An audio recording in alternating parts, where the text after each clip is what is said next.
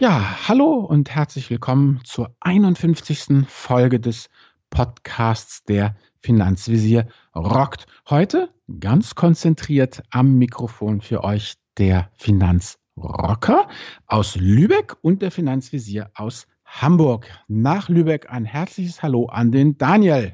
Moin Moin nach Hamburg. Ich freue mich, dass wir jetzt die 51. Folge aufnehmen können mit einem meiner Lieblingsthemen. Ja, genau, mit dem Gegenteil der Konzentration. Der Diversifikation. Genau, aber bevor wir jetzt wild diversifizieren, lasst uns doch mal brav unser Ritual abarbeiten. Welchen Vorstellungsspruch hast du uns mitgebracht? Ich habe gleich zwei Vorstellungssprüche mitgebracht, weil oh, ich mich diversifiziert. genau, weil ich mich nicht entscheiden konnte und weil wir, glaube ich, das auch als ganz gute äh, Grundlage nehmen können, um darüber zu diskutieren. Fangen wir mal an mit äh, Rudolf August Oetker, deutscher Unternehmer. Ich glaube, die meisten werden ihn kennen, den Dr. Oetker. Äh, Backmischung. genau. Und er hat mal gesagt, lege nie alle Eier in einen Korb. Und das ist ein Sprichwort, was gerade beim Thema Finanzen immer und immer wieder äh, auch genannt wird und zitiert wird. Das mhm. finde ich sehr wichtig bei dem Thema. Und auf der anderen Seite habe ich Warren Buffett. Und Warren Buffett hat gesagt, konzentrieren Sie Ihre Investments, denn wenn Sie über einen Haare mit 40 Frauen verfügen, lernen Sie auch keine richtig kennen. So, also die sind jetzt komplett gegensätzlich, mehr oder weniger.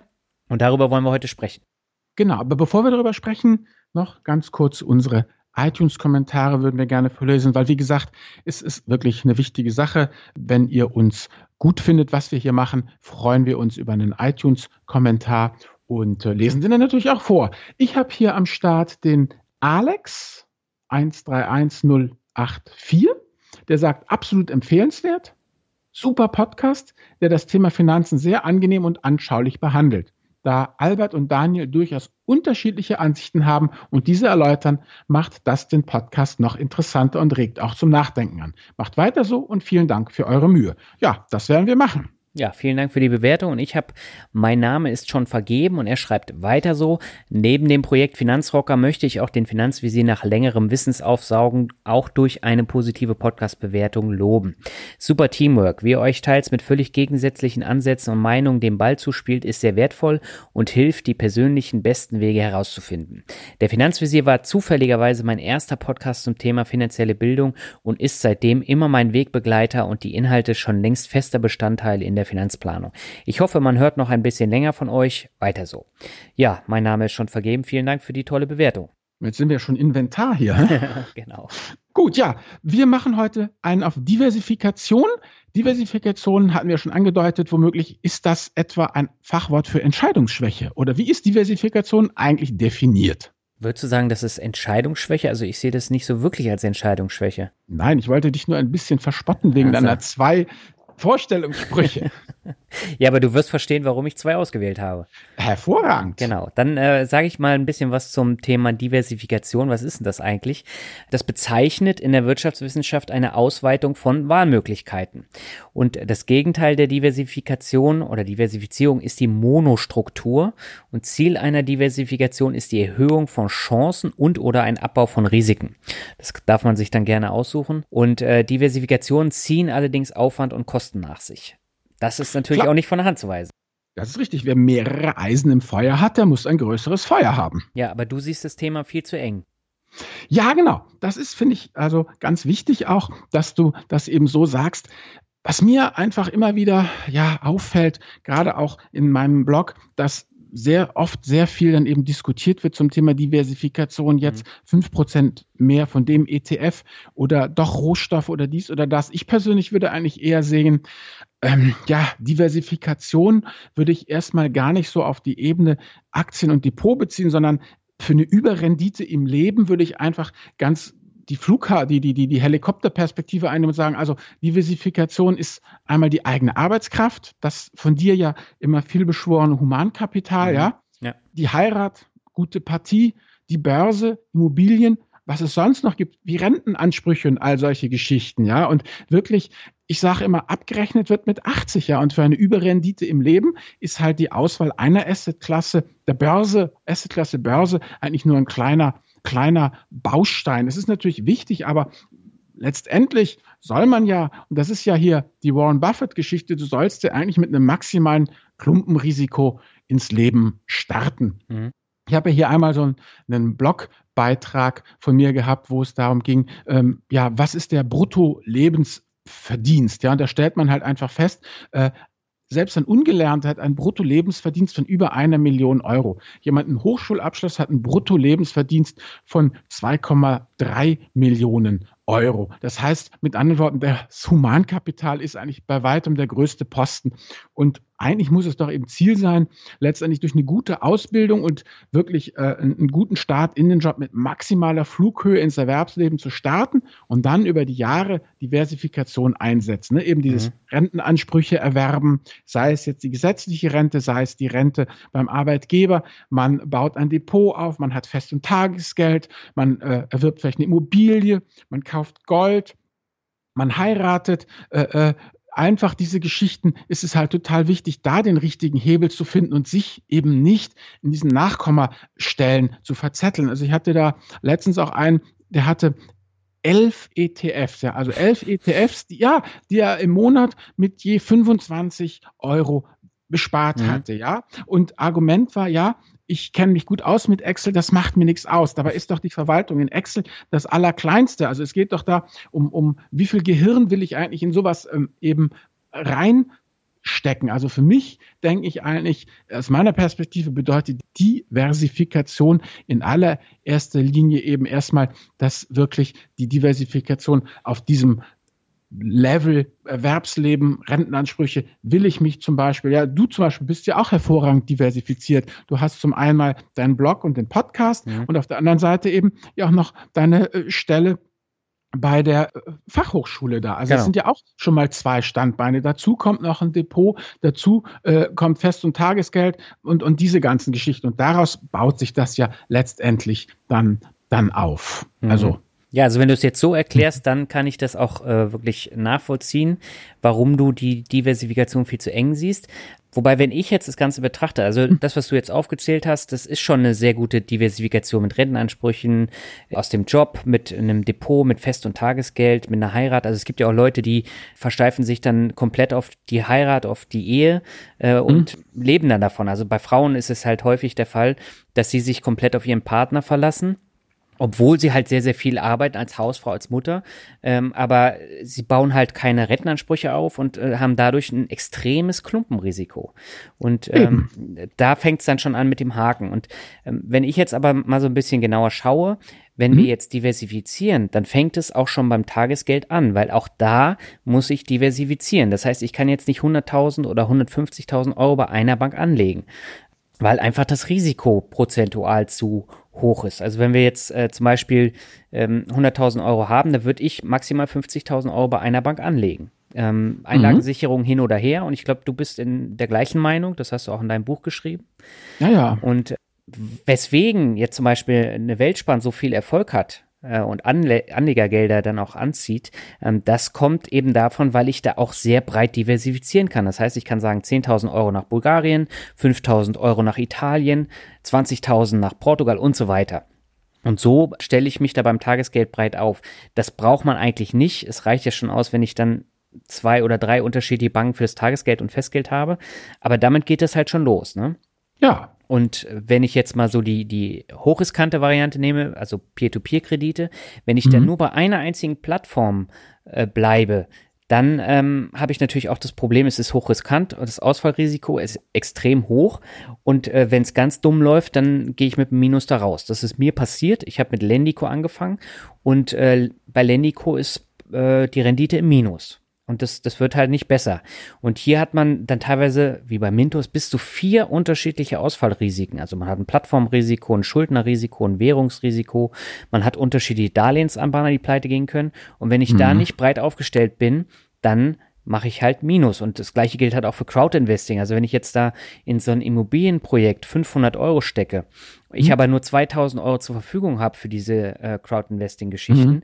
dann kann ich maximal vier Projekte besparen. Fällt eins aus, äh, dann äh, ja, habe ich Probleme, da eine vernünftige Rendite zu bekommen. Deswegen ist das Risiko da viel zu hoch und ich muss viel breiter streuen. Und genau. De allein deswegen ist das Thema Diversifikation bei allem, was man macht, wichtig. Also da darf man halt nicht dieses Klumpenrisiko haben. Genau, und jetzt muss ich nochmal hier aber äh, mich auf Warren Buffetts Seite schlagen. Ja. Deshalb zum Beispiel gehe ich ja nicht in P2P-Kredite oder macht das nicht, weil ich sage im Umkehrschluss auch, man muss sich überlegen, in welche Schlacht man ziehen will. Ja, ja, genau. Das ist jetzt ja genau, also wer, man kann nicht auf allen Hochzeiten tanzen, man kann nicht in allen ähm, Asset-Klassen wirklich dabei sein. Und mir ist halt das Thema P2P-Kredite zu kleinteilig und mhm. der Hebel nicht groß genug. Und das sehe ich ja eben oft auch jetzt mal konkret runtergebrochen auf meinen Beritt, diese ETF-Diversifikation mhm. eben. Ja, das wird eben oftmals viel falsch verstanden, auch im Sinne von, von viel hilft viel. Ja, also ja. jetzt, man will praktisch, wir sind jetzt also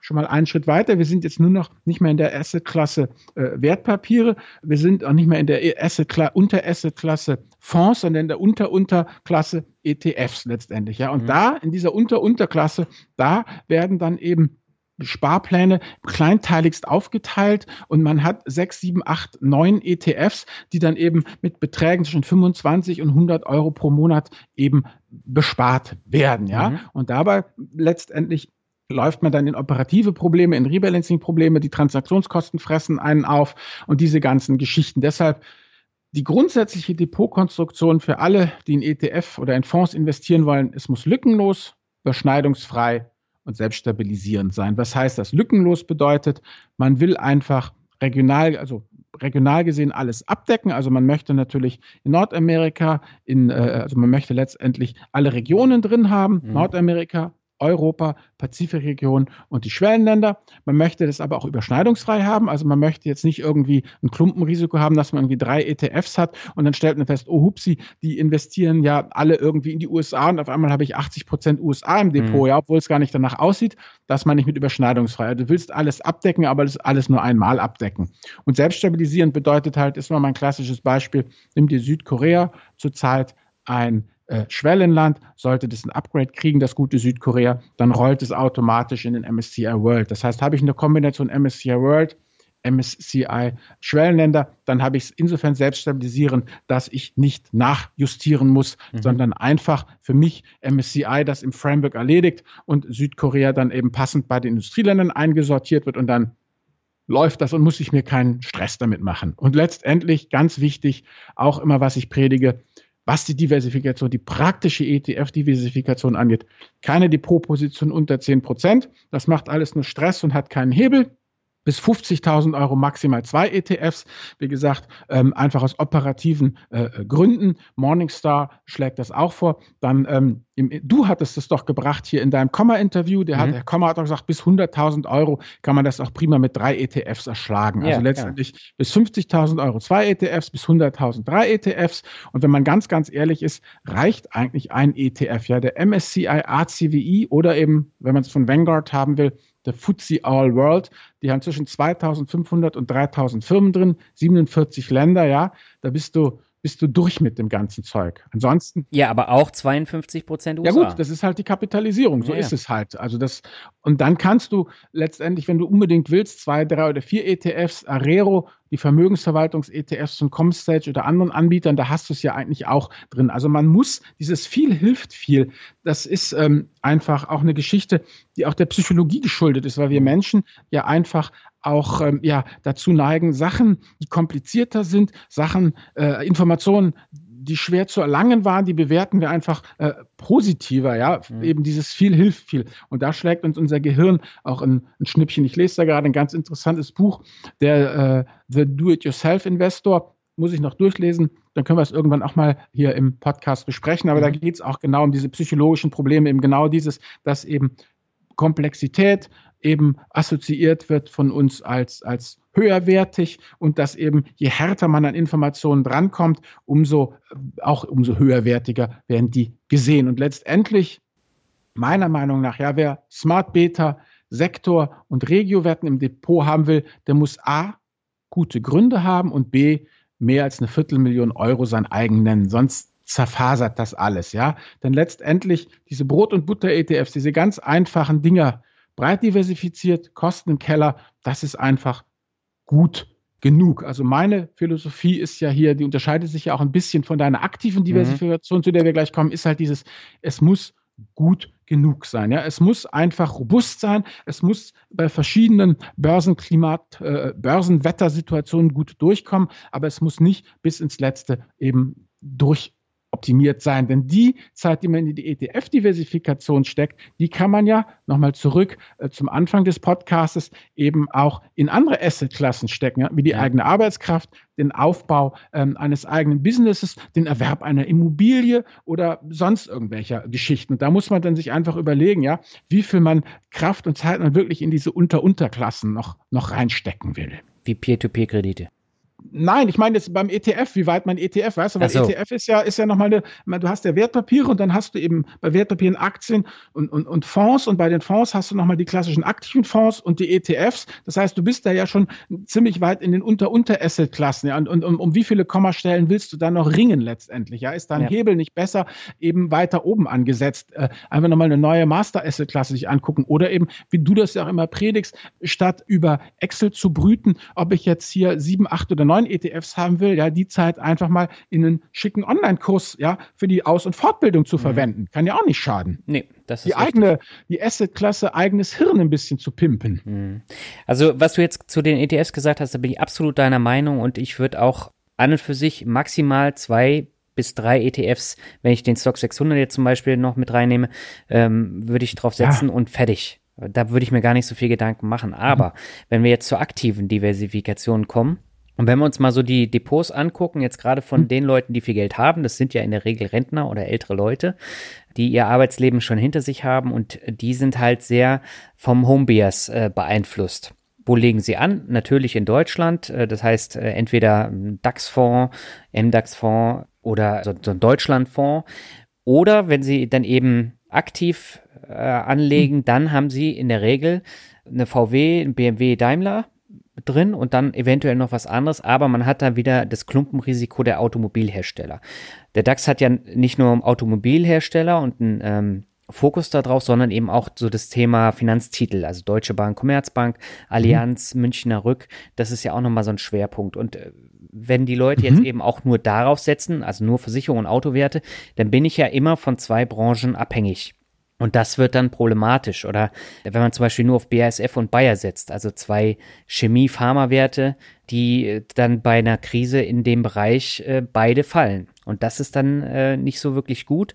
Oder wenn wir jetzt äh, weltweit gucken, die sogenannten Fangaktien, also Facebook, Apple, Amazon, Netflix, Google und Microsoft noch dazu im engeren Umfeld. Wenn ich nur darauf setze und wir haben eine Krise, dann fällt mein ganzes Depot ein ganzes Stück runter. Haben wir zum Beispiel im November gesehen, wo diese Werte an einem Tag um 10 Prozent runtergefallen sind.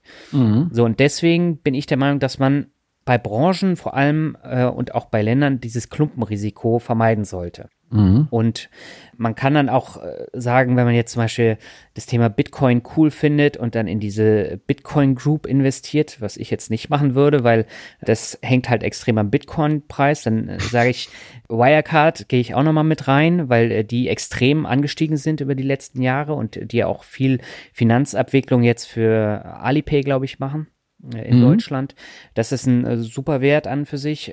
PayPal, ähm, die ja auch immer größer werden und äh, allein im letzten Jahr 65 Prozent gemacht haben. Aber wenn ich auch hier wieder nur in diese Werte investiere, bin ich wieder nur in einer Branche und nicht diversifiziert. Und mhm. dann habe ich immer ein Klumpenrisiko. So, und jetzt bin ich bei meiner Branchenaufteilung. Ich habe mir von vornherein gesagt, ich möchte vermeiden, dass ich viel zu viele Werte aus einer Branche habe und deswegen habe ich ich meine, gezählt 16 unterschiedliche Branchen plus Subbranchen in meinem Portfolio.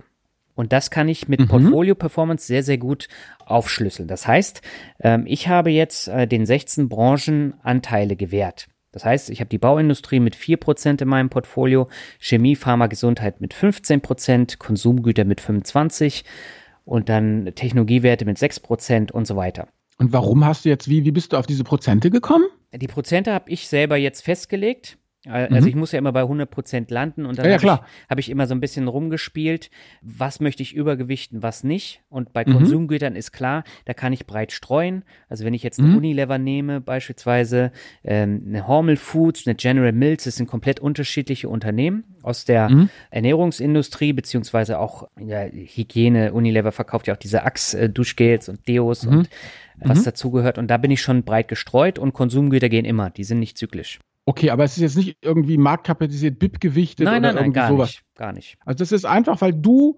persönlich als aktiver Investor gesagt hast, so möchte ich es haben. Genau. Punkt. Okay. Also das hat ich glaube, zwei Jahre gedauert, bis ich diese Aufteilung dann wirklich hatte. Und okay. äh, du kannst in Portfolio Performance genau sehen, wie viel Geld steckt jetzt in der einzelnen Branche und wie viel ähm, habe ich jetzt mehr oder weniger drin. Und dann kann ich hm? auch ein Rebalancing machen. Das heißt, ich sehe dann auf okay. einen Blick, welche Branche ist äh, überrepräsentiert und welche unterrepräsentiert. Und dann hm? kann ich da eben äh, rebalancen. Und hm? das funktioniert äh, sehr, sehr gut. Und ich habe tatsächlich in jeder der 16 Branchen habe ich einen Wert drin. Teilweise habe ich aber auch Werte, die dann zwei Branchen besetzen. Also äh, wenn wir jetzt zum mhm. Beispiel äh, eine BASF nehmen, äh, die haben ja nicht nur Chemie, sondern eben auch das Ölgeschäft mit der Tochter Winterschall. Das heißt, dann ist ein gewisser Prozentsatz auch beim Thema Energie und Rohstoffe. Okay, aber du hast praktisch in jeder Branche mindestens einen eine Firma, die genau. das besetzt. Mindestens okay. eine, ja. Oder ein Anteil einer Firma. Hm. Aber in der Regel habe ich doch äh, überall jetzt einen Wert drin. Okay, also was hast du dann? 16, 20 Aktien? Ich habe insgesamt 30 mittlerweile. 30 okay, unterschiedliche 30. Aktien und teilweise sind die halt in einer Branche, wie jetzt bei den Konsumgütern. Okay, aber letztendlich, um es nochmal jetzt für mich als Laie, ja. du hast 30 verschiedene Werte, mhm. die sich auf 16 unterschiedliche Branchen verteilen, genau. deren Gewichtung du dir einfach in den letzten zwei Jahren, ja, experimentell jedenfalls genau. aus Erfahrung sozusagen gebaut hast. Und das ist jetzt dein dein Framework. Genau, das ist mein Framework und mit dem kann mhm. ich super arbeiten, weil mir ja die Branchenaufteilung quasi vorgibt, ähm, wo mhm. ich jetzt noch nachkaufen muss. Also gerade wenn Werte okay. jetzt auch runtergehen und mhm. ich habe jetzt da 1000 bis 2000 Euro zu wenig drin, dann weiß ich, ich muss hier jetzt reingehen. Das hatte ich in diesem Jahr beispielsweise bei den Rohstoffen. Da war mhm. ich zu wenig und das heißt, ich habe jetzt meinen Wert Royal Dutch Shell ein bisschen mhm. nachgekauft. So, und jetzt bin Gut. ich äh, fast bei plus minus null in dem Bereich und brauche da erstmal nicht nachkaufen. Gut, und das diskutierst du jetzt auch nicht mehr. Diese, diese Aufteilung der Prozente da hinten. Die sind jetzt einfach gesetzt. Die das ist gesetzt. dann rein, das ist also rein mechanisch. Du, du stellst ja. einfach fest, wie oft machst du das? Viermal im Jahr oder, oder jeden Monat? Nein, das Rebalancing? Einmal im Quartal würde ich sagen. Genau, also einmal im Quartal guckst ja. du einfach nach, wie es aussieht. Ja. Und dann wird letztendlich komplett hirnlos, sage ich mal, beim Rebalancing einfach nachgekauft, fertig. Und du gehst dann nicht nochmal mit dir zu Rate, oh Daniel, soll ich nicht doch die Industrie von drei auf sieben Prozent hochsetzen oder sowas, sondern tschakka, tschakka, tschakka, das geht dann einfach durch. Ja, das nun nicht. Also äh, da ringe ich jetzt nicht mit mir, aber äh, du weißt hm. ja selber, also bei der aktiven Diversifikation, ich habe so hm. viele Werte in meinem, äh, hm. meinem Buch hm. drin stehen, die ich interessant hm. finde und wo ich dann die Zahlen äh, dann aufschreibe und äh, das dann auch vergleiche. Ja, ja, aber, aber, aber die, die kommen ja dann in eine Branche rein und ich meine jetzt nur die Branchenprozente, die sind gesetzt. Ach so, die sind gesetzt, ja, ja. Aber bei Kann den Werten, also da überlege ich dann schon, sollte ich nicht doch lieber irgendwas anderes kaufen. Oh, das, das, ja, ja, das ist aber eine andere Diskussion. Ja, genau. Nein, nein, nein, darum geht es ja auch nicht. Nee, mir geht es wirklich nur stumpf um diese Branchenaufteilung. Die ist gesetzt. Die ist gesetzt, ja. Alles klar, ja gut. Dann geht es ja nur noch darum, dann letztendlich, wenn dein System dir signalisiert, Achtung, Daniel, hier ist Kaufbedarf, dass du dann im zweiten Schritt in deine Sammlung gehst und sagst, hm, wer ist denn in der Branche drin? Ah, ja. Firma A, B, C, D. Wen von euch Hübschen kaufe ich denn jetzt? Genau. Genau Alles. so läuft es ab und äh, da kann ich dann bis zu einem gewissen Grad auch die Gefühle dann ausstellen, weil ich genau sehe, hier muss ich jetzt nachkaufen. Und okay. das finde ich für mich persönlich halt äh, echt äh, wichtig. Und wenn man sich die Unternehmen eben auch nochmal anguckt, die sind ja teilweise dann äh, nicht nur über die Branchen diversifiziert, sondern mhm. eben auch über die ganze Welt. Also eine Coca-Cola findest du in nahezu jedem Land der Welt. Ja, stimmt, das wollte ich gerade nochmal fragen, ja. weil du hast du nur in Anführungsstrichen eine Branchendiversifikation oder hast du auch eine Geodiversifikation? Ich habe eine Geodiversifikation, wobei ich in Wirklichkeit nur fünf Länder wirklich abdecke, aber diese einzelnen Unternehmen halt in ganz, ganz vielen unterschiedlichen Ländern eben auch tätig sind. Okay, also mit anderen Worten, du hast da eine Geodiversifikation durch die Hintertür, genau. weil du viele so Kolosse drin hast. Ich meine, ganz ehrlich, eine BASF, ist das wirklich noch eine badische, ja, eine mhm. badische Anilin- und Sodafabrik oder ist das nicht eigentlich, äh, ja, mittlerweile eine weltweite Anilin- und Sodafabrik? Ja. Ja, genau diese Fragen muss man sich halt äh, stellen. Und ähm, mhm. ich habe beispielsweise bei der Kraftfahrzeugindustrie, da habe ich eben auf andere Werte gesetzt. Also ich hatte VW im Depot, habe ich mittlerweile wieder mit Gewinn verkauft, mhm. ähm, weil ich nicht so überzeugt bin von diesem Wert. Und das heißt, ich habe jetzt so Autozulieferer dann damit reingenommen. Eine Elring Klinger, ähm, eine mhm. Genuine Parts aus den USA. Und das äh, ist jetzt in der Kraftfahrzeugindustrie als Zulieferer dann eben in mhm. dieser Branchenaufteilung drin. Mhm. Ja. Hast du auch Federal Mogul? Was ist das denn? Das ist ein Autozulieferer. Nee, Geiler das- Name. Das sagt Tipp mir nix. Kennst du nicht? Nein. Federal Mogul. Das ist so geil. Das ist so ein Name. Also, wie soll ich sagen? Wenn ich nicht ganz glücklich hier als Finanzwese wäre, ich würde mich bei der Firma bewerben. Schon allein, um das auf der Visitenkarte drauf zu haben. Federal Mogul. Wie bist du denn jetzt auf den Wert gekommen? Weil du gerade von Autozulieferern gegeben, äh, geredet hast und eine Bekannte von einem Bekannten arbeitet da. Aha, okay. Nee, das, davon habe ich tatsächlich noch nichts gehört. Tja, dann packst du ihn auf die Watchlist. Ja, und was ich jetzt noch sagen wollte, jetzt habe ich ja eingangs den Spruch von Warren Buffett äh, vorgelesen. Also Genau. mit dem äh, Haare mit 40 Frauen und man lernt keine richtig kennen, wenn man so viele Werte hat. Und ich bin der Meinung, man kann gar nicht breit genug aufgestellt sein, wobei irgendwann ist halt wirklich Schicht im Schacht. Also die Branchenaufteilung, die ist ja nicht beliebig erweiterbar, weil irgendwann stößt man da auch an seine äh, Grenzen. Weil es gibt ja auch noch diese Subbranchen, ne? Und da kann man dann noch weiter diversifizieren, aber das halte ich dann für nicht so wirklich nötig. Nichtsdestotrotz, ich beschäftige mich jetzt viel mit den Unternehmen, schaue mir die Kennzahlen an, schaue mir die Branche an, schaue mir die, die News an in, aus dieser Branche. Und ich finde es auch super spannend, mich damit auseinanderzusetzen. Und ich sehe das eben nicht so, dass ich mich bis zum Erbrechen mit jedem Wert auseinandersetzen muss. Und Warren Buffett muss sich halt damit äh, auseinandersetzen, weil er Millionen da reinsteckt und weil Anlegergelder auch da drin stecken. Über Mhm. äh, Berkshire Hathaway. Und ich schaue mir auch immer Echtgeld TV an. Ich weiß nicht, kennst du das? Nee. Echtgeld TV ist ähm, die YouTube-Sendung von Christian Röhl, Mhm. äh, die er zusammen mit äh, Tobias Kramer macht. Ähm, hat er im letzten Jahr gestartet und da sprechen die immer über Einzelwerte und kaufen die dann auch live. Äh, also ein Mhm. super Format. Und der Christian Röhl hat jetzt in, in der letzten Folge gesagt, er hat, glaube ich, 135 Einzelwerte in seinem Income. Depot, 135. Und die haben Mhm. nämlich diesen Buffett-Spruch auch gebracht. Und ich, ich finde nicht, dass man sich da auf 20 Werte oder so äh, beschränken sollte. Ach, interessant, weil ich hätte gedacht, irgendwie zweistellig von mir aus noch Einzelwerte und wenn es drei oder gar vierstellig wird, dann muss der Switch zum Fonds erfolgen. Ja, das Problem, das habe ich jetzt auch festgestellt, je mehr Werte ich habe, also ich hatte 2016 17 Werte und jetzt habe ich eben Ende des Jahres 29 gehabt, jetzt 30. Mhm. Das wird immer träger, je mehr Unternehmen ich dann da drin habe. Und ich habe auch keine wirkliche Überkategorisierung jetzt von bestimmten Werten, also dass die einen besonders hohen Anteil in meinem Depot haben. Der liegt in der Regel bei, ich glaube, maximal 6 Prozent. Und dadurch bin ich halt nicht von, von Einzelwerten abhängig. Aber habe ich jetzt in einem kleinen Depot eine Apple mit 10, 15 Prozent, macht es natürlich viel aus, wenn der Wert jetzt steigt oder fällt. Achso, du meinst mit Träger einfach die Schwankungen nehmen immer mehr ab. Ja, genau. Ja, muss ja. Ich meine, der Limes äh, gegen unendlich, also wenn du, wenn du dein Depot immer weiter, immer weiter erweiterst, bis du nachher beim MSCI World Ja, ja, angekommen bist, so. dann hast du die Marktrendite. Ja gut, das ist nur nicht mein Ziel, aber Nein, ich meine, aber es muss ja Träger werden. Mit jedem Wert, den du hinzufügst, genau, ja. bei breiter Diversifikation muss, da wird das Ganze einfach träger. Na gut, das ist ja das, was du am Anfang gesagt hast. Es ist mit Kosten und Einbußen verbunden, weil letztendlich ist es ja so.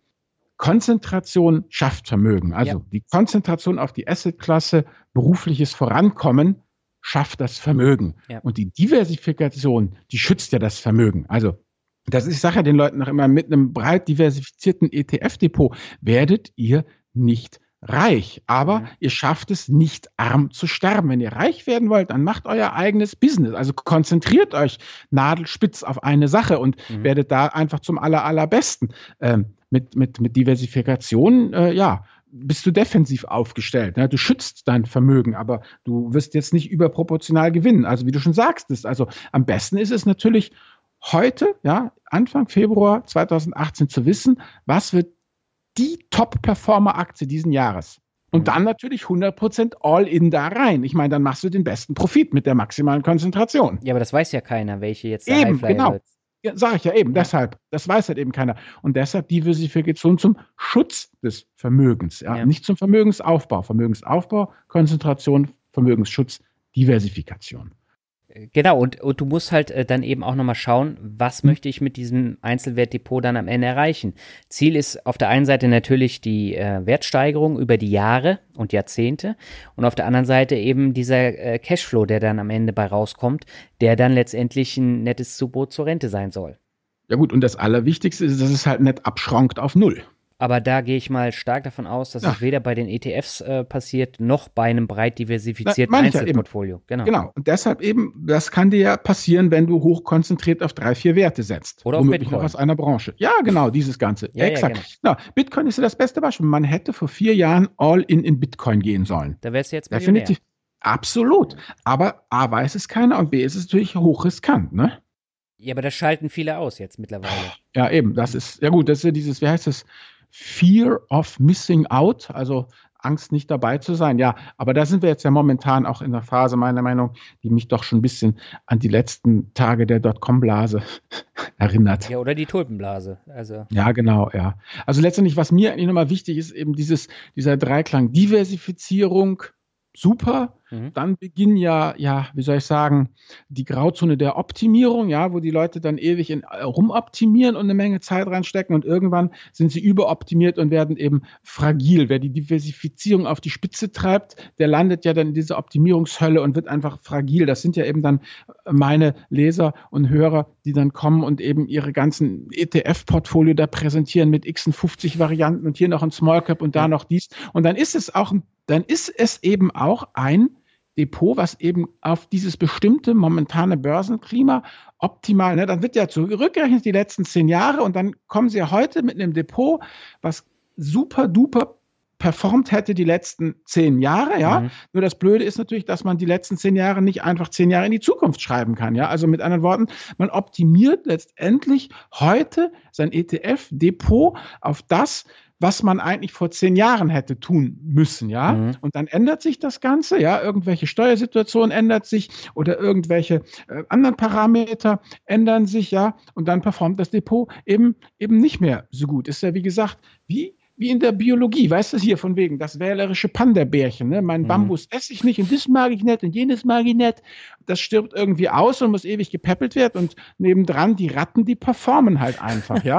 Das ist, ist einfach so. Ah. Dieses gut genug reicht einfach. Ja, also diese Diversifikation ist total wichtig, aber man muss nicht überdiversifizieren, denn da äh, möchte ich jetzt nochmal auf hier meinen Blog verweisen, da wo ich diesen Artikel habe, der Herr Faber mit seiner Untersuchung da von Cambridge Capital, der ja mal diese ganzen verschiedenen Buy-and-Hold-Depots da durchgeaxt hat und mhm. fest, festgestellt hat, solange man eben hinreichend breit diversifiziert ist, was im Übrigen eine Mischung von 60% Standard Poor's 500 ETF plus äh, ja eben für den äh, äh Anleihenanteil US Treasuries ähm, in 40 Prozent, ja, das ist schon hinreichend breit diversifiziert, äh, hat man erstaunliche Freiheitsgrade und kann dann auch den Herrgott einen guten Mann sein lassen. Deshalb mhm. ganz ehrlich, du machst das jetzt noch ein bisschen weiter. Irgendwann hast du eben auch äh, äh, ähm, deine 50 Werte vielleicht drin und dann wird es immer träger ja. und dann dieselt das halt einfach, dann dieselt es halt einfach so vor sich hin und fertig. Ja, das ist ja auch das Ziel. Wobei, ähm, du hast jetzt gesagt, ähm, man versucht dann immer mehr zu handeln und immer mehr zu handeln.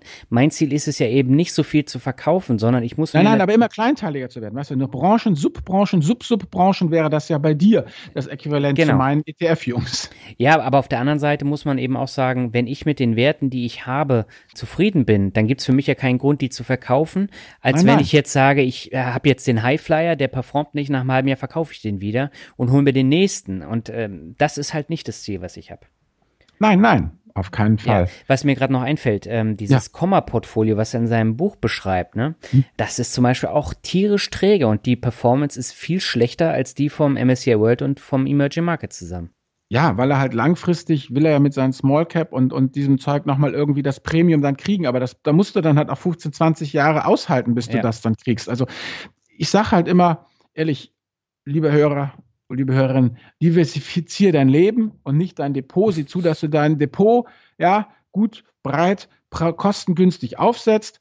Mach keine Wissenschaft draus. Mit diesen 0815 ETFs bist du von vornherein super breit aufgestellt. Ja. Und das wäre eigentlich meine Bitte an alle Leute, die sich an die ETFs wagen. Kauft euch Produkte von renommierten Firmen auf die renommierten Indizes und lasst den Herrgott dann echt einen guten Mann sein.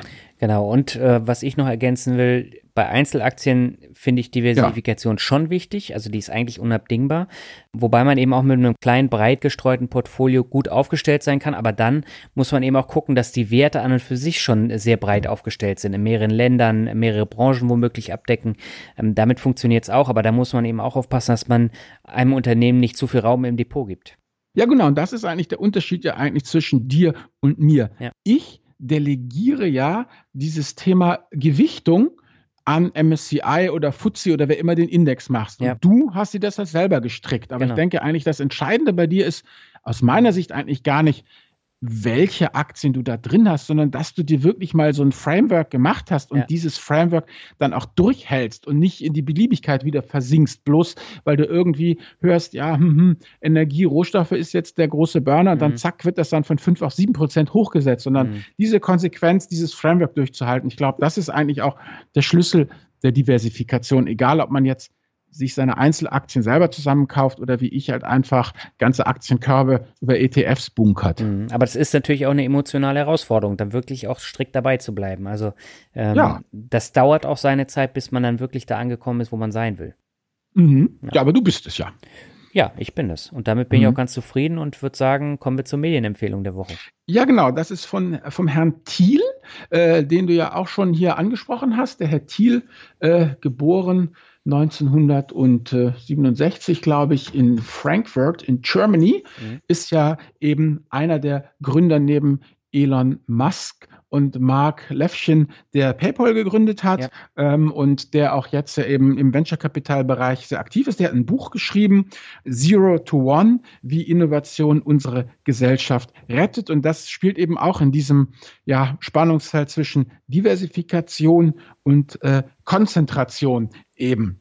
Ich fand es sehr spannend ähm, zu lesen. Er äh, findet halt einfach, äh, äh, ja, es geht einfach darum, wie, wie gründet man eigentlich so ein Unternehmen? Wie funktioniert das Ganze? Wie ist es denn eigentlich ähm, äh, wichtig? Was muss man machen, um letztendlich ein erfolgreiches Unternehmen äh, zu gründen, was eben auf neuen Märkten aktiv ist? Also der nicht das Bestehende verbessern, sondern wirklich den Sprung machen, eben von, wie er sagt, von Zero to One, ne, von Null auf Eins, diesen Sprung zu machen, ähm, etwas ganz grundlegend Neues ähm, zu, zu schaffen. Und viel von dem, was er schreibt, kann man eigentlich auch eben auf sein, sein Leben übertragen. Dieses Leben ist kein Glücksspiel, heißt ein äh, Kapitel. Da geht es einfach darum, dass eben doch letztendlich Erfolg durchaus vielleicht ja zum Teil eine Frage des Zufalls ist. Natürlich, das Glück ist mit dem Tüchtigen, ja, aber eben, dass man letztendlich eben doch einen, einen Plan braucht und die Zukunft sich selbst in die, in die Hand nehmen kann. Also, dass man wirklich ganz konkret äh, optimistisch sein soll, in dem Sinne,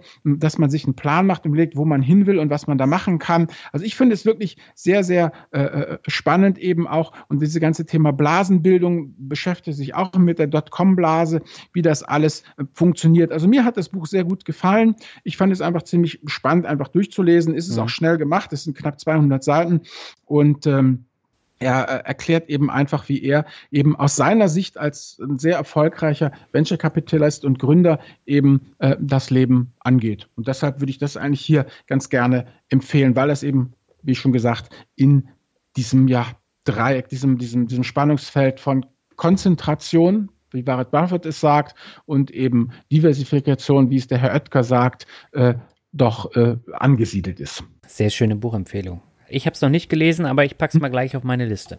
Ja, ich denke, das könnte dir gefallen. Super, dann würde ich sagen, sind wir am Ende angekommen von Folge 51 und ja. äh, sagen bis zum nächsten Mal. Ja, bis zum nächsten Mal. Macht's gut. Tschüss. Ciao.